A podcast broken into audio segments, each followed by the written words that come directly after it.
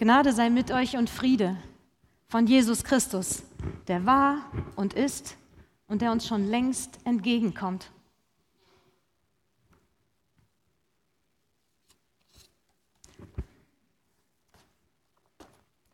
Habt ihr auch gerade Stapel? Ich sehe furchtbar viel, was zu tun ist. Das Beste für To-Do-Listen, dachte ich, Symbol sind Ordner. Da sind so furchtbar viele Dinge, auch schöne Sachen. Ich möchte zur Gemeinde kommen, zum Gottesdienst. Ich habe Menschen, die ich liebe, die ich treffen möchte. Aber ich habe auch wirklich viel, viel zu erledigen und noch wegzuschaffen. Ja, und ständig kommt irgendein neuer Infekt. Und klar, Zeit mit Jesus verbringen möchte ich auch in meiner Bibel lesen. Ja, und uff, klar, Adventszeit und Weihnachten eine Woche kürzer als sonst. Stapel.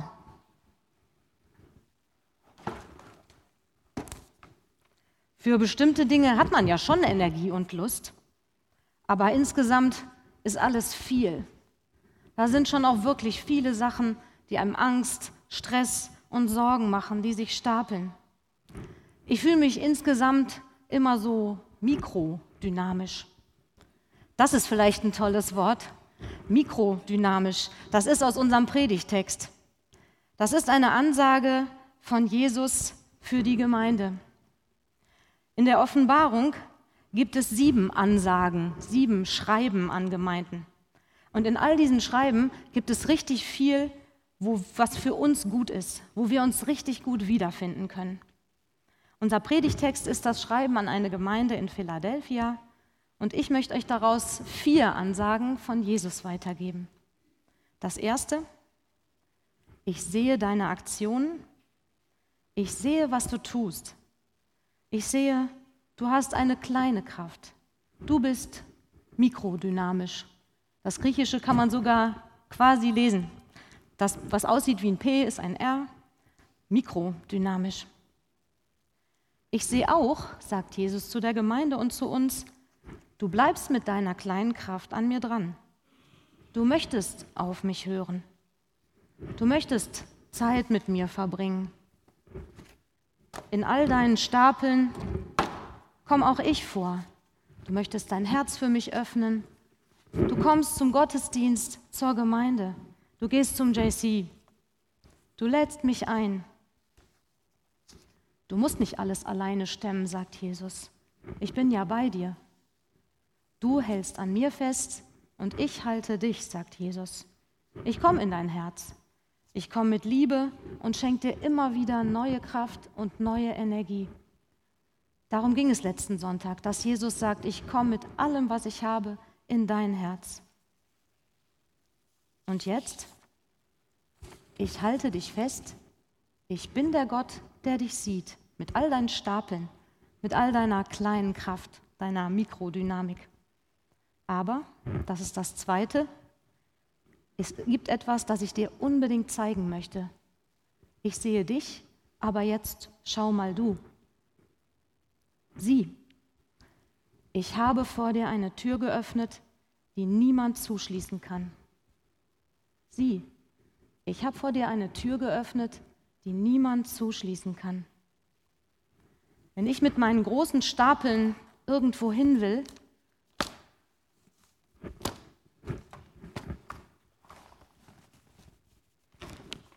dann macht man das ja schon mal gerne so, dann macht es einen riesigen Unterschied, ob da, wo ich hin will, die Tür schon auf ist.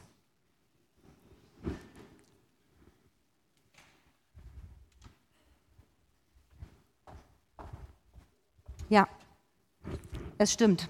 Es trägt sich direkt leichter. Wir hatten schon gewitzelt, ob ich den Rest der Predigt dann von äh, hinter der Tür weiterhalte. Nee, nee.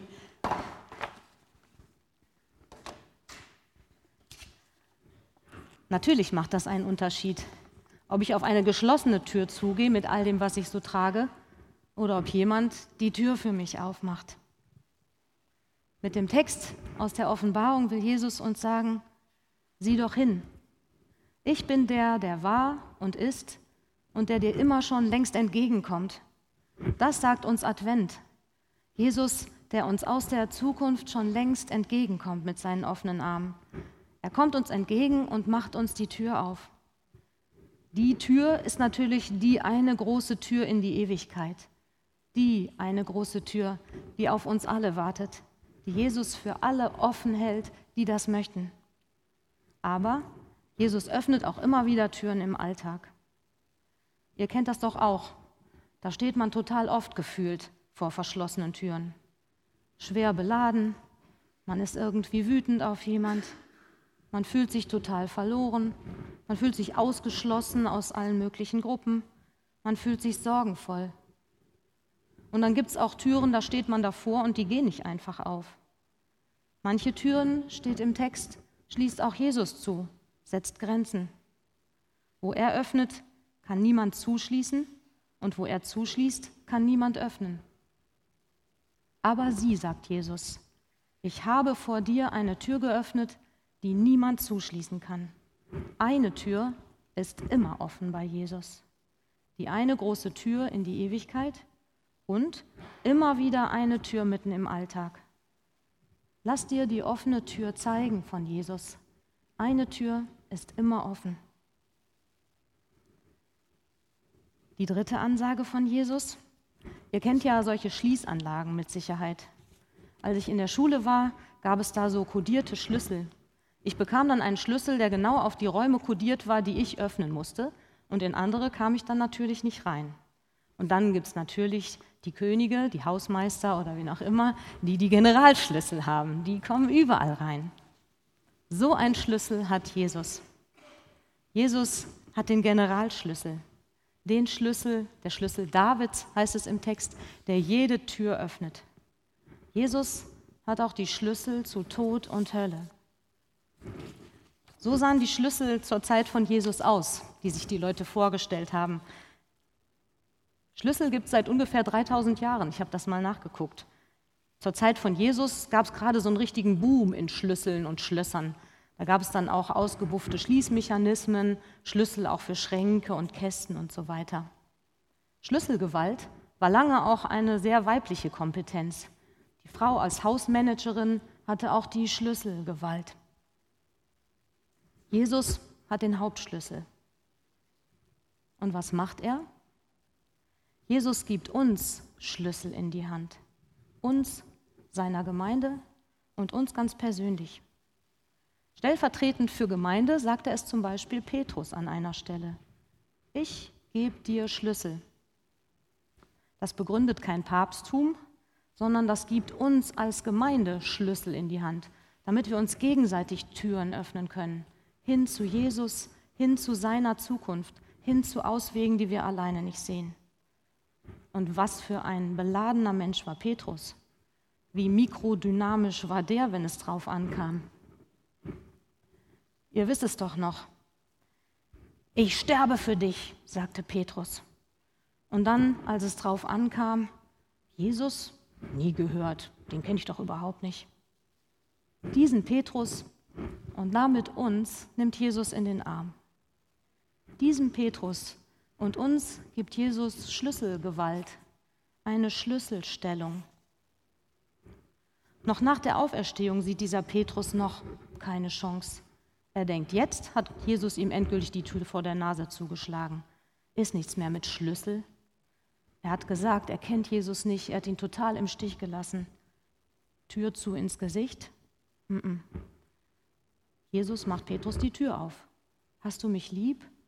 Ja klar, Weide meine Schafe, Petrus. Ich habe doch einen Auftrag für dich. Hier ist die Tür.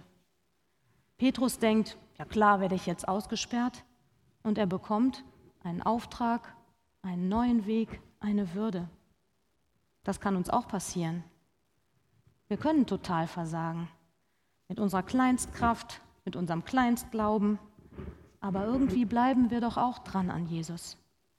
Und dann sagt dieser Jesus auch uns, ich bleibe bei dir. Ich halte dich fest. Ich halte unendlich viel von dir. Du bist eine Säule in meinem Tempel. Ich schreibe meinen Namen auf dich, steht da weiter in dem Text. Zu Petrus sagt er, du bist mein Fels, wo wir nur Bröckel und Brösel sehen. Ein Schlüssel auch für uns, damit wir uns gegenseitig Türen zeigen und öffnen können. Ich glaube, das ist unser Auftrag für den Advent. Dass wir uns von Jesus die offene Tür zeigen lassen. Da ist eine Möglichkeit für dich. Da gibt es einen Ausweg. Sperr dich auch nicht selber aus. Lauf nicht immer vor die gleiche Wand. Da wartet eine Gemeinde auf dich, eine Gruppe, wo du dazugehörst. Da sind andere, die dir tragen, helfen und vielleicht aussortieren. Immer wieder eine neue Einladung. Ich habe das selber schon so oft erlebt. Ich brauche trotzdem immer wieder diese neue Zusage von Jesus. Und vielleicht geht es jemand von euch auch genau heute Morgen so. Das sind ja Sachen, die man schon lange weiß. Aber manchmal braucht man das, dass Jesus einem das richtig klar nochmal ansagt. Ich habe das Gefühl manchmal, ich komme nicht mehr weiter. Und irgendwie geht immer wieder eine Tür zu nach der anderen. Ich hatte das auch schon mal beruflich. Da ging eine Tür zu, von der ich dachte, da will Gott sicher, dass ich da durchgehe. Zugegangen. Ich hatte das auch schon persönlich, gesundheitsmäßig, beziehungsmäßig, dass ich dachte, das kann doch jetzt nicht sein. Das will ich nicht. Das brauche ich jetzt nicht auch noch. Sieh, sagt Jesus, ich habe vor dir eine Tür geöffnet, die niemand zuschließen kann. Das stimmt, echt. Mit Jesus ist eine Tür immer offen. Es gibt immer eine offene Tür. Das war für mich auch schon ganz oft die Vergebungstür zum Beispiel, durch die ich eigentlich nicht als Erste durchgehen wollte. Die Auswege von Jesus sind manchmal überraschend schön und man denkt, was, da hatte ich ja überhaupt nicht mit gerechnet. Wie cool ist das denn? Und manchmal sind die offenen Türen, die Jesus uns aufhält, richtig unbequem. Da wollte ich eigentlich überhaupt nicht als erstes durchgehen. Ich habe lieber in eine andere Richtung geguckt, nach etwas ganz anderem Ausschau gehalten. Schau, zweiter Auftrag für den Advent, jemand neben dir braucht dich vielleicht als Türöffnerin oder als Schlüsseldienst. Schau doch mal, ist dein Adventsauftrag, wo jemand anders eine offene Tür braucht und die nicht sieht, wo jemand anders, wo du jemand anders die Tür aufmachen kannst. Das vierte, wir sind mikrodynamisch. Wir hantieren mit riesigen Stapeln. Aber Jesus hat immer eine Tür für uns auf. Jesus gibt uns Schlüssel in die Hand, damit wir einander die Türen öffnen können. Und das letzte richtig schöne Bild aus dem Text. Jesus hat für uns eine Krone, damals einen Siegeskranz. Wir kennen das von Bildern. Die Dinger waren eigentlich für Kaiser, Cäsaren, für Sieger für die Megasportler von damals, für die tollen Schauspieler, die man im Theater sah, die nachher Riesenapplaus bekamen. Und das hat geschallt in diesen Theatern damals. Für die Wagenlenker, auf die man gewettet hatte, die bei Wagenrennen vorne standen und dann zum Schluss gewannen. Für Götter. Du bekommst einen Kranz, sagt Jesus, den hast du schon. Und lass dir den nicht nehmen.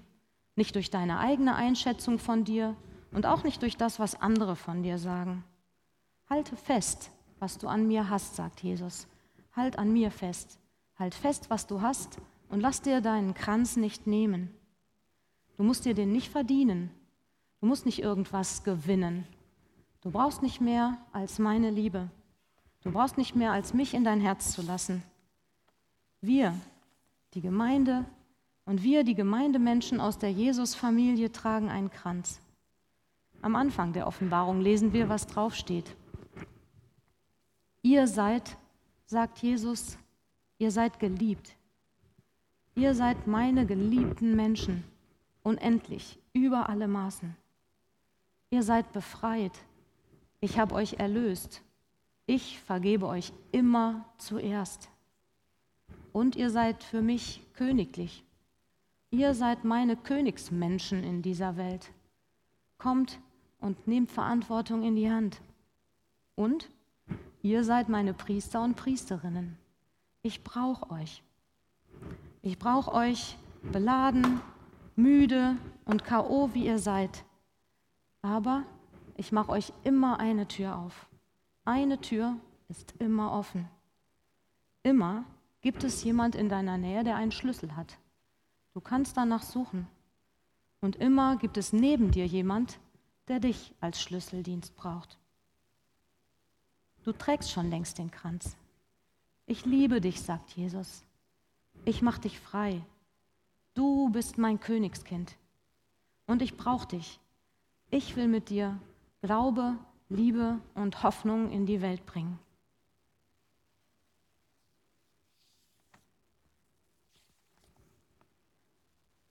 Wir hören gleich ein Lied und wer mag und das kennt, darf schon mitsingen.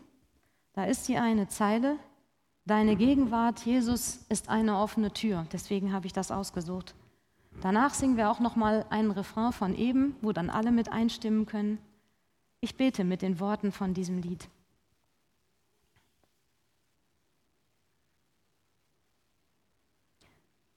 Jesus, ich gebe dir die Ehre. Du hast mich schon durch so viel durchgeführt. Und ich bin bereit für das, was jetzt noch auf mich wartet. Ich möchte nicht stehen bleiben. Ich will weiter hinter dir hergehen, dir folgen. Deine Gegenwart ist eine offene Tür, Jesus. Und wir brauchen dich, wir sehnen uns nach dir, Jesus, wie niemals zuvor. Mich trägt deine Gnade, auch wenn ich schwach bin. Mich trägt das Vertrauen auf dich. Dein Kreuz steht vor mir, ich halte meine Hoffnung hoch. In dir, Jesus, kommt das Beste ja erst noch. Du wirst nicht aufhören. Du hast dein Versprechen gegeben und das hört auch nicht auf. Jesus, deine Gegenwart ist eine offene Tür. Amen. Und der Friede Gottes, der höher ist als alles, was wir begreifen und verstehen, bewahre eure Herzen und euren Verstand in Jesus Christus, unserem Herrn. Amen.